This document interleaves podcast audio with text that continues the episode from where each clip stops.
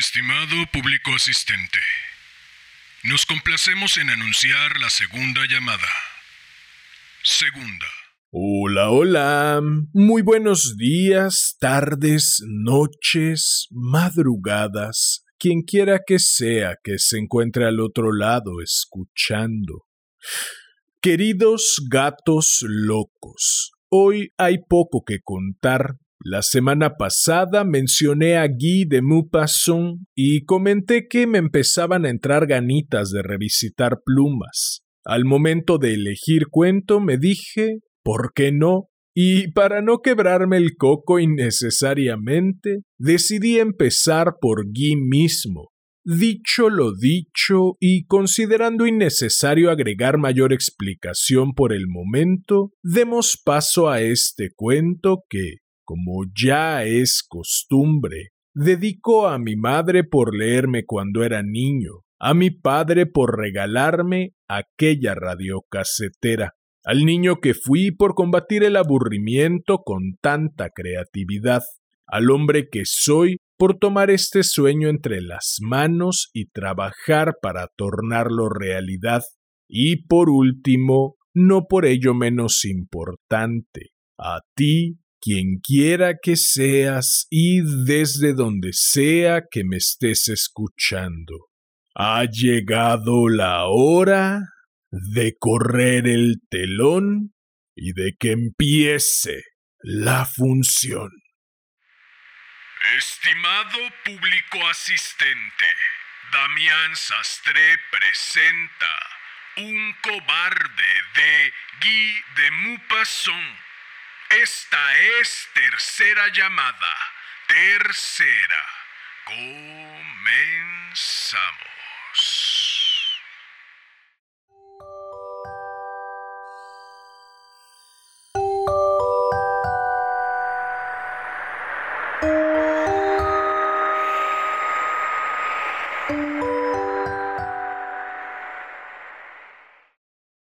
Le llamaban las gentes el guapo mozo, y era su nombre José Gontrán de Ciñoles, huérfano y dueño de una fortuna bastante considerable.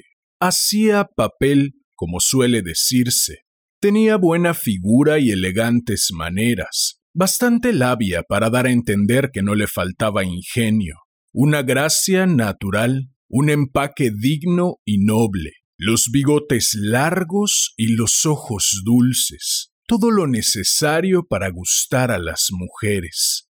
Era solicitado en los salones y deseado por las aficionadas al vals. Inspiraba en los hombres singular antipatía que se siente por los caracteres dominantes. Se le achacaban aventuras amorosas de las que dan fama. Vivía feliz, tranquilo, en el bienestar moral más absoluto, se sabía que tiraba muy bien la espada y pistola.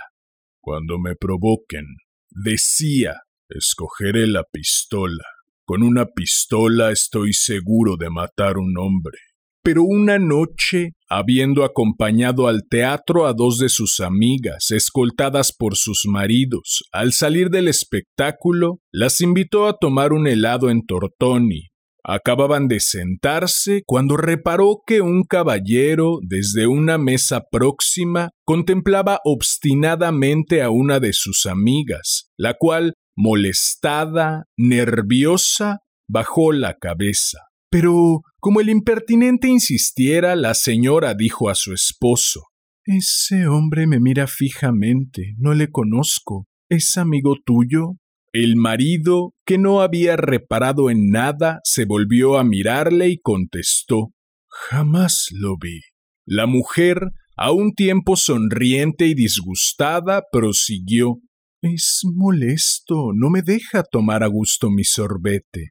El marido, encogiéndose de hombros, añadió No hagas caso, como si no existiera. Si fuéramos a preocuparnos de todos los necios, no acabaríamos nunca. Pero Gontrán se había levantado violentamente, no pudiendo soportar que un cualquiera intentase turbar la digestión de un helado ofrecido por él. A él iba directa la provocación, pues a su ruego habían entrado allí sus amigas. El asunto, pues, era de su incumbencia. Acercándose al otro, le dijo Tiene usted un modo intolerable de mirar a una señora. Le ruego que no insista. El otro replicó Déjeme usted en paz. Gontrán, apretando los dientes y estremecido por la cólera, dijo Caballero, yo no tolero impertinencias. El otro solamente pronunció una palabra, una palabra malsonante que repercutió de punta a punta del café y, como por efecto de un resorte, hizo volver la cabeza a todos los concurrentes. Los ojos de todos quedaron fijos en un mismo punto. Los mozos que servían se detuvieron para mirar. La señora del mostrador echaba el cuerpo fuera, estremecida y curiosa. Reinó un solemne silencio. De pronto sonó un chasquido. Gontrán había dado al otro una bofetada. Varios de los presentes se lanzaron a separarlos hubo cambio de tarjetas. Cuando Gontrán llegó a su casa, estuvo algunos minutos paseando por su habitación, se hallaba muy agitado para reflexionar. Una sola idea se cernía sobre su espíritu. El duelo inevitable. Sin que semejante idea despertase todavía ninguna especie de emoción. Había cumplido con su deber sería objeto de conversaciones, aprobarían su actitud, le aplaudirían, le felicitarían, y en voz alta, interrumpiendo sus vanas y superfluas reflexiones, hablando como se habla en los instantes de gran turbación y desconcierto intelectual, decía ¡Qué hombre tan bestia! Luego, sentándose, discurrió más lógicamente. Necesitaba salir muy temprano en busca de padrinos. ¿A quién escogería? Buscaba entre todas sus relaciones los hombres más conocidos y mejor reputados. Se fijó al fin en el marqués de Tournoir y en el coronel Bourdon, un aristócrata y un militar. Resultaba muy bien. Los diarios publicarían juntos los nombres de los tres. Sintió la garganta seca y bebió uno tras otro, tres vasos de agua. Luego volvió a pasear. Se sentía lleno de energías, atrevido, resuelto a todo, exigiendo condiciones rigurosas, un duelo serio, muy serio, terrible.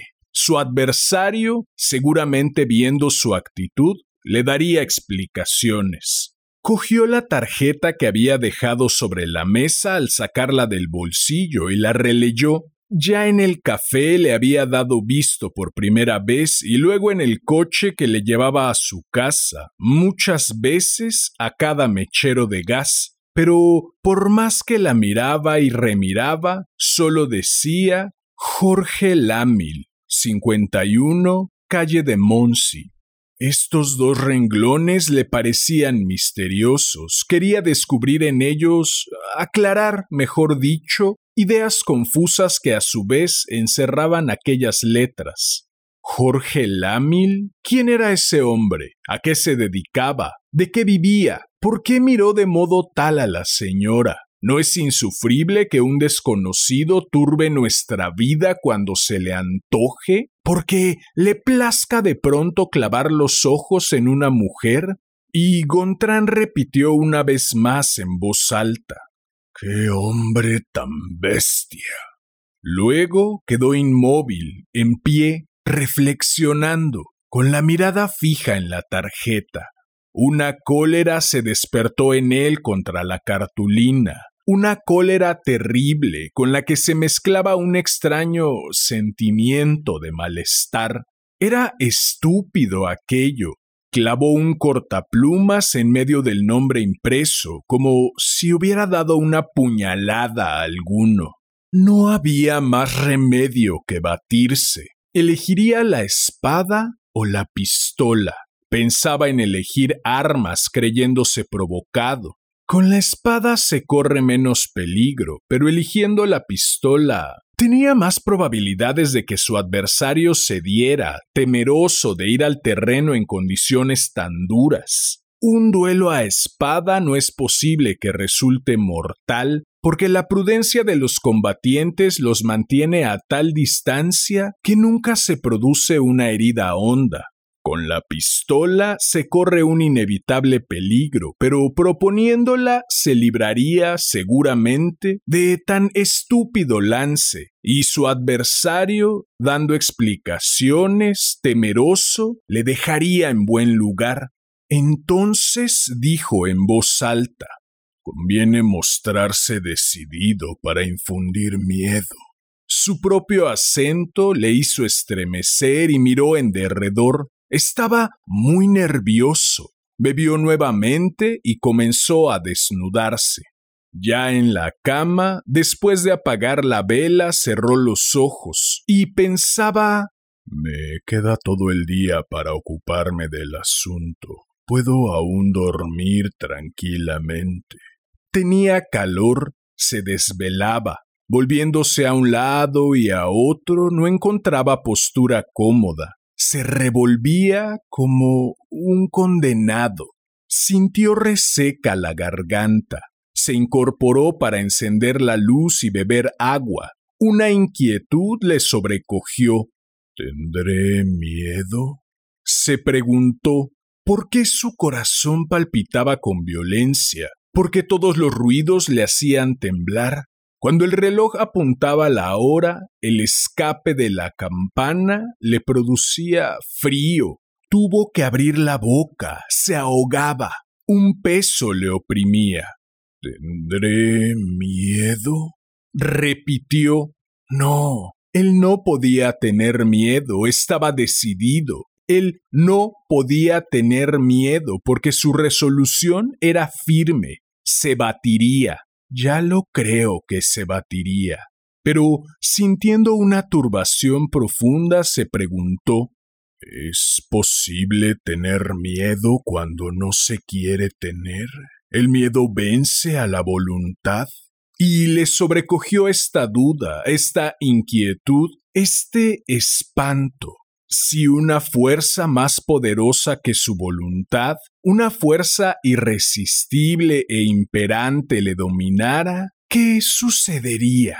Él estaba seguro de ir al terreno, puesto que lo había decidido, pero ¿lo estaba de no temblar? ¿Y si se desmayaba, si perdía el conocimiento? Y se preocupó de su compromiso, de su fama, de su nombre, de pronto sintió ansia de levantarse, de mirarse al espejo. Encendió la bujía. Cuando vio reflejado en el espejo su rostro desencajado, apenas lo reconoció. Nunca se había visto de tal modo. Sus ojos le parecieron enormes y tristes. Su cutis como la cera. Estaba pálido, muy pálido, amarillo. Estaba inmóvil, en pie, delante del espejo. Sacó la lengua como si quisiera enterarse del estado de su salud y de pronto le hirió como un balazo este pensamiento. Pasado mañana a estas horas acaso estaré muerto. Y su corazón palpitaba furiosamente. Pasado mañana a estas horas acaso estaré muerto. Esta imagen que ante mí se refleja, este yo que veo en el cristal no existirá. ¿Es posible? Ahora me contemplo sintiéndome vivir y pasado mañana a estas horas mi cuerpo estará echado en esa cama, inmóvil, rígido, muerto, con los ojos cerrados, frío, muy frío. Dirigió los ojos hacia la cama y se vio realmente como decía, tendido, cadáver, con las manos inertes, le dio miedo acostarse y pasó al gabinete para distraerse. Cogió maquinalmente un cigarro, lo encendió y se puso a pasear. Tenía frío, se acercó a la campanilla para llamar a su criado, pero se detuvo cuando tenía ya el brazo levantado para tirar del cordón. Notaría que tengo miedo. Y encendió lumbre. Sus manos temblaban al tocar los objetos con temblor nervioso. Su cabeza se desvanecía. Sus pensamientos eran bruscos o dolorosos, pero tenues y sin consistencia. Sentía una embriaguez extraña, una inseguridad como si hubiese bebido, y se preguntaba sin cesar ¿Qué haré? ¿Qué será de mí? Todo su cuerpo vibraba, sacudido por estremecimientos de angustia. Luego, acercándose a la ventana, abrió las maderas. Amanecía, un amanecer de verano. El cielo enrojecido bañaba en su luz naciente la ciudad y el campo, un fulgor semejante a una caricia del sol que asomaba envolvía el despertar de la vida, y con aquella luz entró en el alma de Gontrán una esperanza brutal, alegre, avasalladora. Estaba loco dejándose dominar por el terror antes que nada se decidiese, antes que sus padrinos vieran a Jorge Lámil, antes de saber si era forzoso batirse, se lavó se vistió y salió resueltamente. Andando pensaba, es preciso demostrar energía y resolución, mucha energía, probar que no me apuro, que no temo.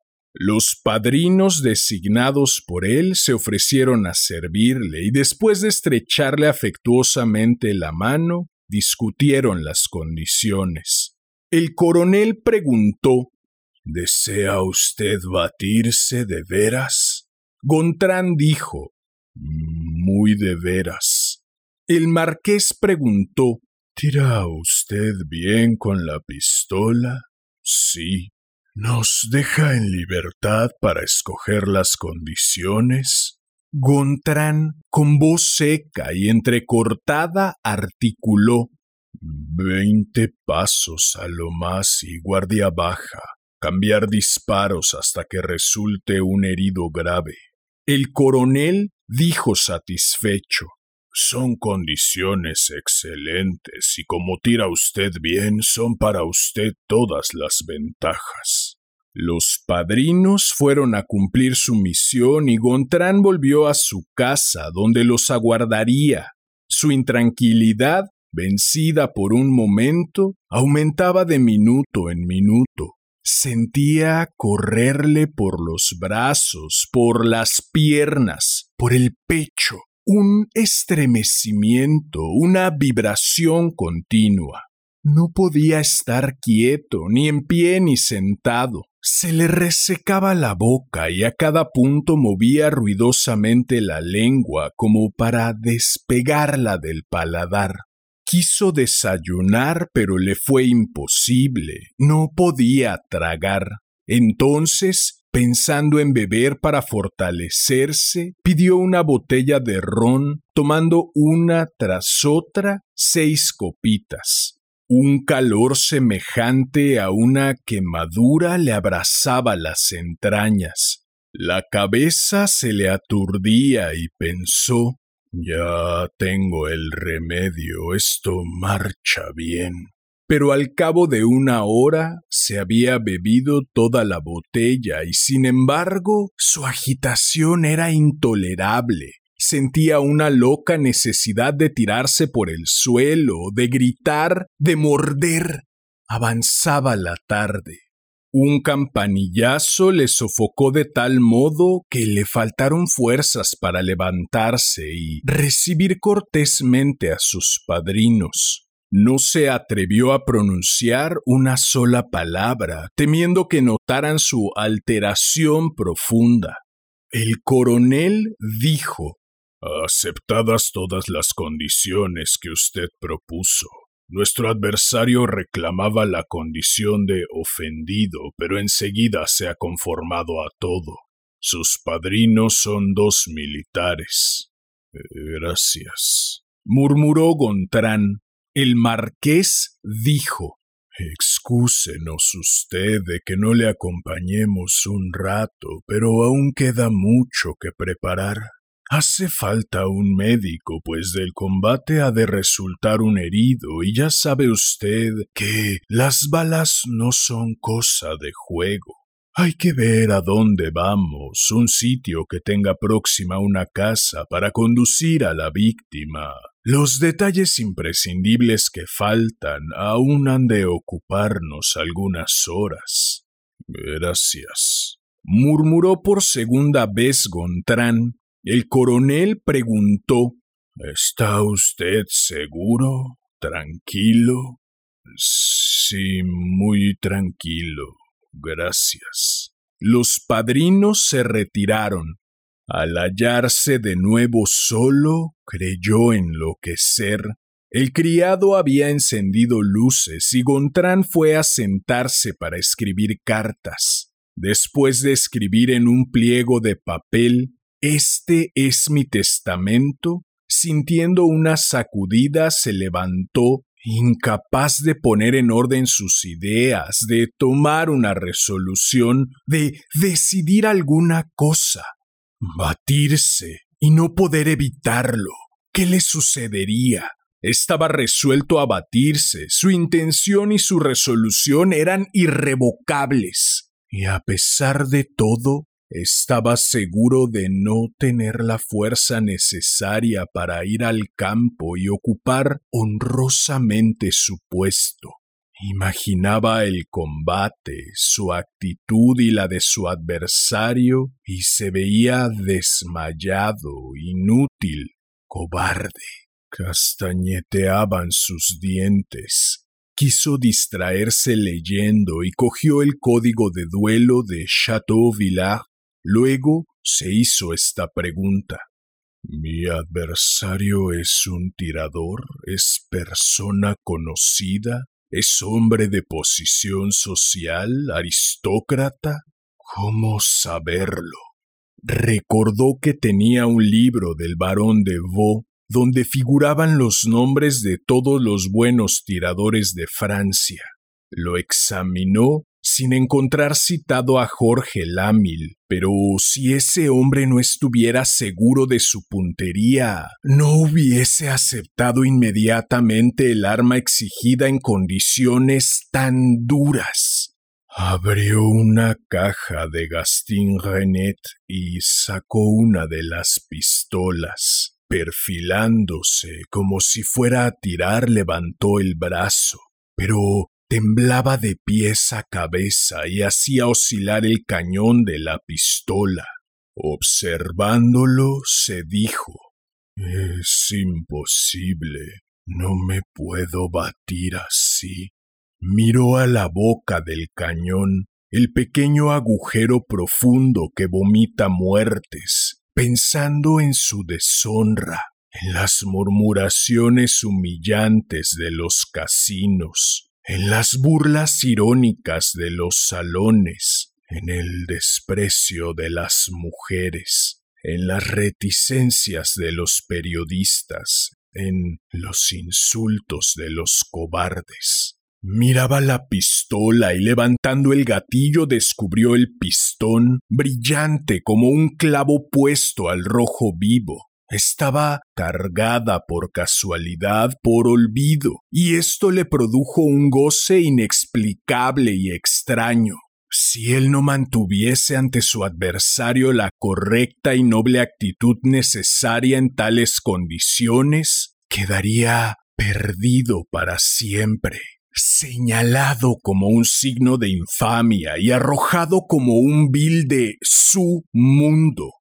La correcta y noble actitud indispensable no la conservaría, lo sospechaba. No, era una seguridad más que una sospecha, no la conservaría. Y sin embargo, no le daba miedo la muerte. De su decisión era imposible dudar, pero El pensamiento que imaginó fue interrumpido por una resolución instintiva y abriendo la boca se hundió en ella bruscamente hasta la garganta el cañón de la pistola y disparó. Al entrar su criado atraído por la detonación, le halló muerto. Un chorro de sangre había salpicado el papel en que poco antes Gontrán escribía Este es mi testamento.